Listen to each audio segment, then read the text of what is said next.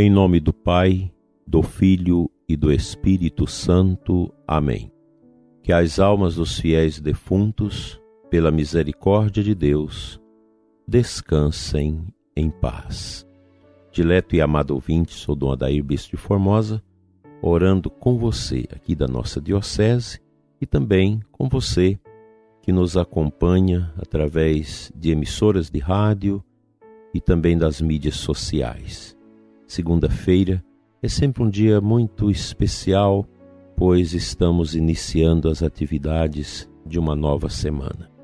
E a gente começa rezando pelos nossos mortos, quem dispor de tempo para rezar também no cemitério é algo bastante louvável para o aperfeiçoamento das nossas virtudes, sobremaneira a virtude da esperança meditando sobre alguns pontos das mensagens do livro da Beata Conchita, ela fala para nós hoje sobre alguns temas.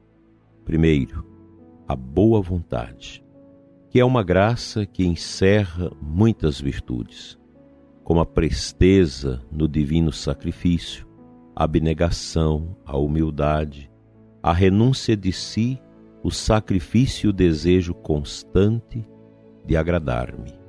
É como se Jesus estivesse falando para ela. É o que peço e desejo dos corações, essa boa vontade singela e forte, que se aparta do mal e se une ao sumo bem, deixando-se fazer.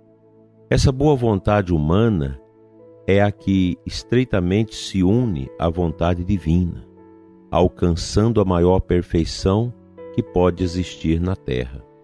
Essa boa vontade é a atmosfera em que vive o justo, é a riqueza, o tesouro com que se compra o céu. É o mesmo Espírito Santo comunicado à alma que a possui e guia. Ela fala também da mansidão. A mansidão é filha da retidão e dom do Espírito Santo. Esta virtude é indispensável na vida terrena do homem e muito rica em frutos para a alma. Ela fala da bondade, que é filha da santidade e fruto do Espírito Santo. Alimenta-se de todas as virtudes, nunca anda sem elas. A humildade é a sua vida, a obediência seu centro, a pureza sua atmosfera, a pobreza sua delícia, a penitência seu alento, a presença de Deus seu ser, a oração a seiva que a faz crescer, o sacrifício sua delícia, Deus e o amor divino seu tudo. O Espírito Santo a produz, lhe dá vida e a embeleza. Essa formosa, nobríssima e divina virtude da bondade tem muitíssimos inimigos, Todos os vícios rodeiam-na, como feras famintas, à espera do momento propício para devorá-la. A saber, a soberba, a hipocrisia, a fatuidade, a vaidade, a impureza, o mundo, a comodidade, os juízos temerários e muitos outros perseguem-na constantemente noite e dia sem descanso. Suas armas com que se defende e triunfa são o conhecimento de si mesma e o auxílio divino, ou seja, a humildade e a confiança. Quanta beleza aqui sobre a bondade, esta virtude que todos nós devemos carregar no coração. A Beata fala também da amabilidade, que é filha da bondade, a verdadeira amabilidade tem como base a expiação. Com efeito, não é apenas uma qualidade espontânea que se encontra em almas amáveis e temperamentos pacíficos, mas é também uma virtude adquirida com sacrifício e domínio de si. Esta virtude conquista e espraia-se por campos multifacetados, podendo ser encontrada em diferentes tipos de pessoas. Conservar em toda ocasião a amabilidade no rosto e no coração sobrenaturaliza esta qualidade, elevando-a à virtude. Alcança muitos méritos e atrai sobre si e sobre os outros as bênçãos do céu. Esta virtude é de muita importância no trato com as almas. Exerce uma missão de grandes e copiosíssimos triunfos junto ao próximo, para a glória de Deus. Seus inimigos capitais são a cólera, a falsidade, a hipocrisia e o engano. Sua defesa está na continência, na retidão, na simplicidade e na prudência. A Beata lembra também a benignidade de uma alma pura é filha da santidade e fruto do Espírito Santo.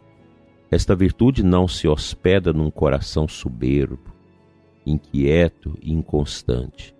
Sua morada está na paz, seu apoio na paciência. Seu campo está no trato com o próximo. Ali se derrama um perfume suave, fazendo um grande bem às almas. Dissipa sem ruído a ira, a soberba e outras paixões. Satanás a teme por causa da guerra secreta e das vitórias por ele sofridas. Essa virtude celestial se funda numa profundíssima humildade. Seus inimigos capitais são a debilidade, a imprudência, a hipocrisia e a soberba. Fica para nós esses pontos de meditação no início das atividades desta semana.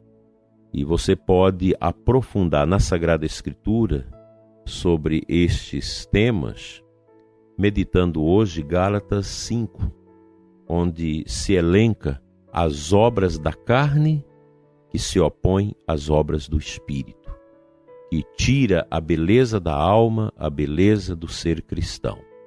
Te convido a visitar este capítulo 5 de Gálatas e fazer uma belíssima oração, um louvor, uma entrega, um pedido de restauração do seu interior, muitas vezes ferido, machucado e ofendido pelas nossas próprias atitudes.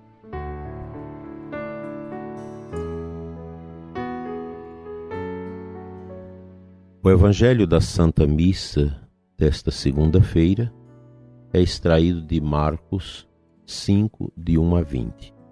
No final do texto, diz assim: Enquanto Jesus entrava de novo na barca, o homem que tinha sido endemoniado pediu-lhe que o deixasse ficar com ele. Jesus, porém, não permitiu.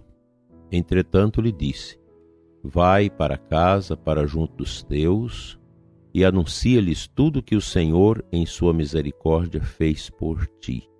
Então o homem foi embora e começou a pregar na Decápole tudo que Jesus tinha feito por ele e todos ficavam admirados.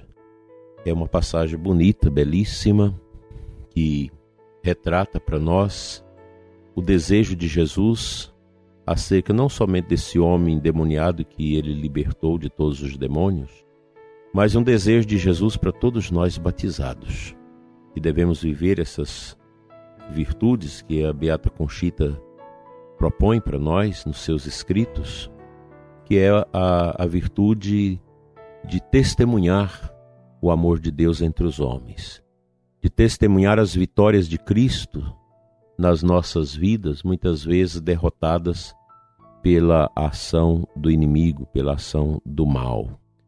Nosso Senhor diz ao homem: Vai para junto dos seus e anuncia-lhes tudo que Deus fez por ti. A evangelização é um processo necessário e urgente na igreja em todos os tempos.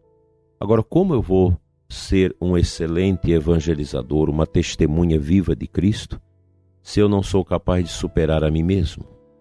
Daí a importância de lermos as reflexões deste livro da Beata Conchita, pois nós somos interpelados a descobrir em nós quais são esses vícios, essas realidades danosas do nosso comportamento humano que precisamos sarar para nos constituirmos em evangelizadores, servidores do reino, com o mínimo possível de purificação. Nós não podemos compreender uma igreja de pessoas que não querem mudar de vida, de pessoas que não querem deixar as carnalidades, as coisas do passado, para viver uma vida nova em Cristo, que não quer abraçar as virtudes. Tem muita gente na igreja que quer viver uma vida sem Deus. Você louva a Deus, reza a Deus, mas a sua vida é sem Deus. É uma vida na impureza, é uma vida na luxúria, uma vida cheia de, de vícios, de misérias, e a pessoa acha que está bem, mas não está. Vive um conflito interior, pois não tem a graça de Deus. E você praticar religião sem esta consciência séria da graça de Deus no seu coração não tem sentido. É muito estranho viver a fé, viver a religião sem as convicções que modificam o nosso jeito de ser, de se postar, o nosso caráter, que precisa sempre ser refeito à luz da graça de Deus. Daí a importância de meditarmos esses temas para nos ajudar a superar a nós mesmos, as misérias que trazemos conosco, as influências negativas da família, do meio ambiente que nós vivemos e assim por diante. Que o bom Deus nos ajude a ter essa coragem de abraçar a missão e evangelizar os que estão longe de Deus.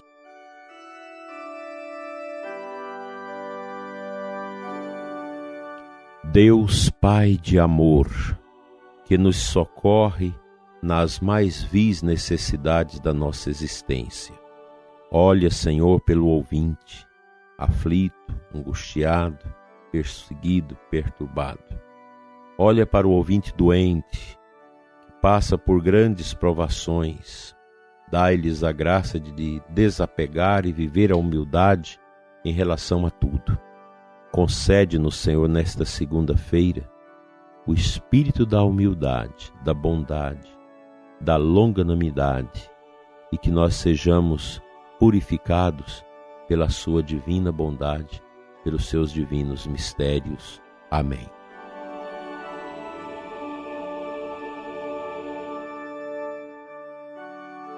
Pela intercessão de Nossa Senhora da Esperança e da Boa Morte, venha sobre você e sua família a bênção de Deus Todo-Poderoso, Pai, Filho e Espírito Santo. Amém.